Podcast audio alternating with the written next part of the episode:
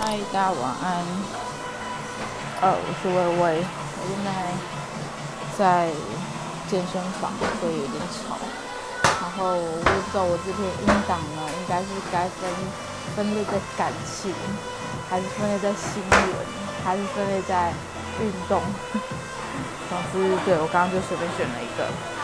我今天早，今 天晚上来就比较早下班。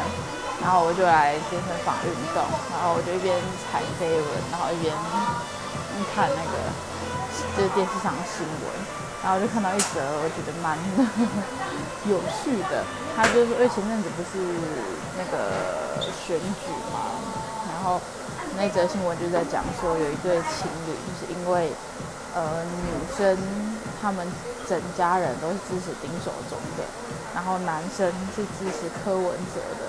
然后，结果后来就是选完，大选完隔几天吧，三天两三天，然后就女生就跟男生提分手，然后就是纯粹就只是因为政党理念不合，然后我就觉得，这真的是，真的是蛮有趣的啦。然后就让我想到我前阵子就是。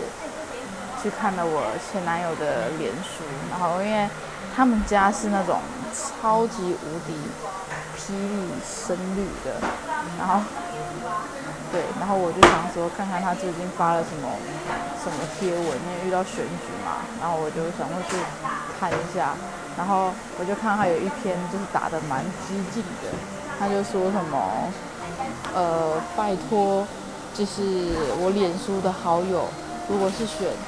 柯文哲跟丁守中的粉丝会支持他们的全部，拜托赶快删我好友，因为他们全家是深深绿嘛，所以他就在台北，就是台北市长候选人，他就是支持姚文智。然后我看到这个言论，我就觉得，哦，原来就是这么厚的同温层就是这样子建立而来的吗？对，我觉得蛮有趣的。然后，其实，就是以前在跟他在一起的时候，我大概就知道他们家政治这一块就是蛮狂热的。